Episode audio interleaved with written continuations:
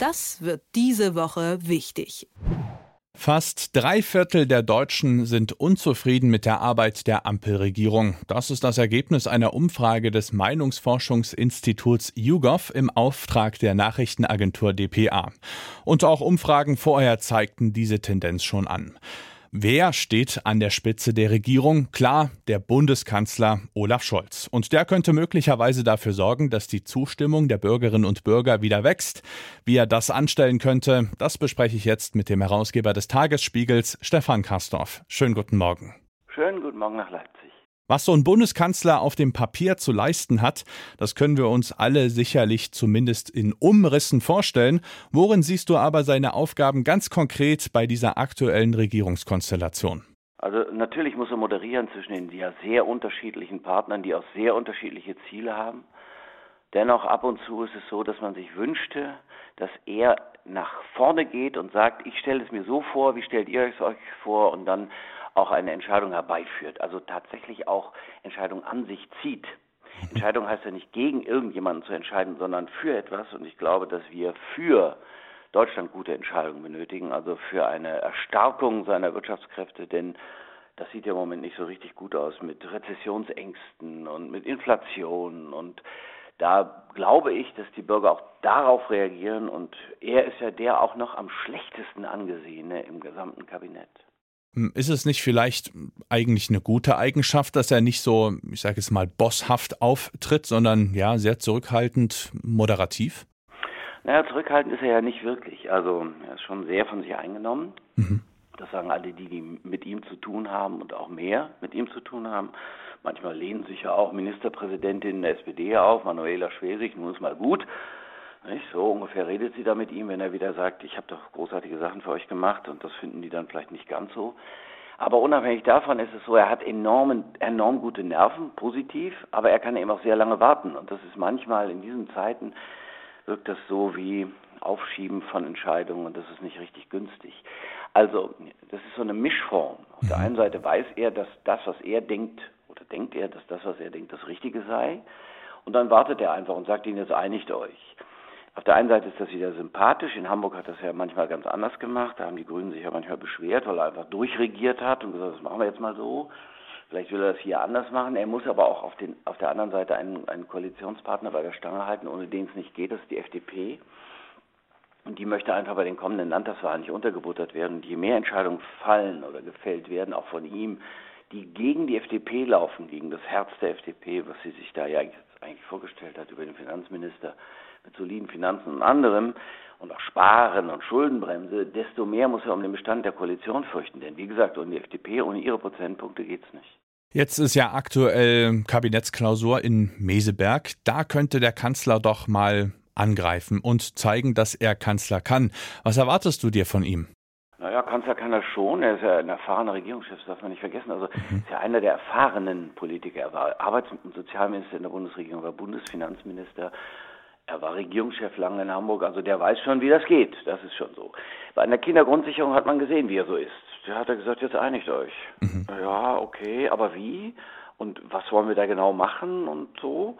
Und wenn man in diese Einigung, die sogenannte, die grundsätzlich hineinguckt, dann, uiuiui, also da bin ich mal gespannt, wie das ausgehen soll. Das ist ja nur vertagt wenn die Grünen recht haben mit ihrer Berechnung, das will ich nur sagen, da hätte er vielleicht auch mal sich einmischen können, wenn die Grünen recht haben. Und durch diese Veränderung der Beantragungsmöglichkeiten, 80 Prozent der Menschen, die das beantragen können, das auch wirklich beantragen, dann steigt die Summe, die vereinbarte von 2,4 Milliarden, die da pro Jahr eingesetzt werden, auf 6 mhm. ungefähr. Ja, wo soll das Geld herkommen? Das muss der Bundeskanzler aber auch schon irgendwie erklären und vielleicht auch mitbestimmen. So, das ist der eine Punkt. Jetzt der nächste ist Industriestrompreis. Da sagt Lindner, nee, er hat auch durchaus Gründe. Mhm. Und dann sagt die SPD-Fraktion, ja doch. Und dann gibt es Ministerpräsidenten dieses, äh, dieses Landes, zu sieben an der Zahl, darunter eben auch Sozialdemokraten, die sagen, das brauchen wir. Wir brauchen einen Industriestrompreis, damit der energieintensive Mittelstand und die Betreiber von und so, damit die nicht abwandern. Auch die mhm. große Chemieindustrie, Bayern, Hessen, Niedersachsen, Nordrhein-Westfalen, Rheinland-Pfalz, Sachsen, Sachsen-Anhalt, sieben MinisterpräsidentInnen sagen, das brauchen wir. Und das sagt Scholz, ja, nö, finde ich jetzt nicht so klug und fiskalpolitisch auch nicht so richtig einsichtig. Das geht irgendwie nicht so richtig auf. Also Habeck sagt, wir brauchen es. Lindner sagt, na, eher nicht. Scholz sagt, finde ich nicht so klug. Und sieben Ministerpräsidenten plus die SPD-Fraktion sagt, das wollen wir haben. Verstehst du, dass die Bevölkerung da denkt, ja, wer hat denn jetzt hier eigentlich das Sagen? Das mhm. ist ja irgendwie mathematisch logisch. Das klingt ja schon nach hohem Streitpotenzial. Würdest du dir da wünschen, dass dann der Kanzler ein bisschen mehr von seiner Richtlinienkompetenz äh, Gebrauch macht? Halt, halt, halt.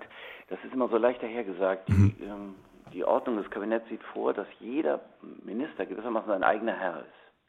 Und in Sachen der ähm, Sicherheit Deutschlands und der übergeordneten Fragen zur Sicherheit Deutschlands, da ist der Bundeskanzler derjenige, der sagen kann, was er so für richtig hält. Er ist eher ein Primus inter pares. Es ist nicht so, dass der allen sagen kann, was sie zu tun haben. Aber die persönliche Autorität bestimmt es ja. Nicht das autoritäre Verhalten, sondern die persönliche Autorität. Da haben manche Bundeskanzler einfach auch irgendwo reinregiert. Helmut Schmidt, weil er alles wusste, wirklich alles besser wusste, der hat sich in diese ganzen Vorlagen für das Kabinett immer reingegraben und wusste manchmal besser als ein Minister Bescheid. Helmut Kohl durch diese Kraft der Autorität, der hatte dann auch Vorstellungen, wie er es will. Und ähm, dennoch ist es so, dass er über inhaltliche Autorität jetzt kommen muss, also Industriestrompreis. Da muss er irgendeine Lösung gemeinsam mit denen finden. Das kann man ja nicht so einfach laufen lassen. Nochmal, da könnte ich jetzt lange drüber reden. Da, da, es gibt Gründe, warum Lindner dagegen ist. Also mhm. wir schalten die Kernkraftwerke ab und dann subventionieren wir die Kosten runter über Subventionen.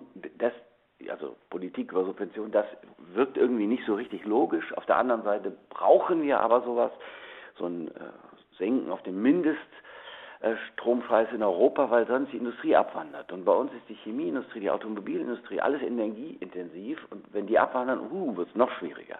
Lange Rede, kurzer Sinn, das ist echt eine Aufgabe für den Bundeskanzler. Da würde ich sogar sagen, hast du recht, das kann man so ein bisschen ableiten, da ist dann die Richtlinienkompetenz des Kanzlers durchaus berührt. Also wenn es um die Sicherheit auch der Wirtschaft Deutschlands geht, da könnte der Bundeskanzler sagen, so Freunde, ich denke, wir machen das jetzt mal so und damit gehe ich auch nach vorne und dann stelle ich es zur Diskussion. Heißt ja nicht, dass das entscheidet und alle sagen, jawohl, dann wird es ja immer noch mal diskutiert, auch im Bundestag. Dennoch, wofür bist du Bundeskanzler? Das möchte man schon wissen.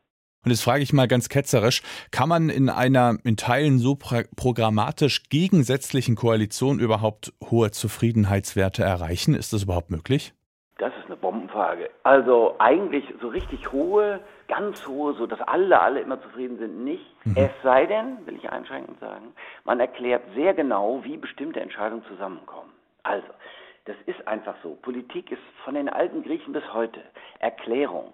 Du musst werben für das, was du für richtig hältst. Also du musst es entscheiden, du musst zusammenbringen, moderieren und diskutieren und dann musst du den Menschen erklären, warum die Dinge so sind, wie sie sind und warum diese divergierenden Auffassungen, die zusammengebracht worden sind, einen guten Kompromiss ermöglichen. Das ist nämlich manchmal so. Ja, wenn alle mal einig sind, prima. Aber es ist ganz gut, wenn einer mal sagt, nee, nee, halt, halt, halt, das sehe ich anders. Das ist ja wie im wirklichen Leben so. Er hat eine tolle Idee und sagt, oh ja, stimmt, eigentlich hast du recht. Wenn man das nach draußen erklärt, wenn man die Leute mitnimmt und die an diesen Entscheidungsprozessen teilhaben lässt, dann glaube ich, werden die sagen, ach Mensch, die machen sich aber Gedanken und das ist gut für Deutschland. Und weil die sich so viele Gedanken machen, da folge ich ihnen auch. Das allerdings findet nicht so recht statt. Das dauert ja immer ein bisschen und dann kommt irgendwas zustande und dann sollen wir das alle gut finden. Ja, aber warum sollen wir das jetzt gut finden? Nochmal, Beispiel Kindergrundsicherung. Warum soll das jetzt, warum ist das jetzt richtig gut? Hast du mhm. das verstanden? Ich glaube nicht, dass unsere Hörerinnen und Hörer das alle verstanden haben, warum das jetzt eine grundsätzlich gute Einigung sein soll. Die Einschätzung von Stefan Kastorf, dem Herausgeber des Tagesspiegels. Vielen Dank. Gerne. Das wird diese Woche wichtig.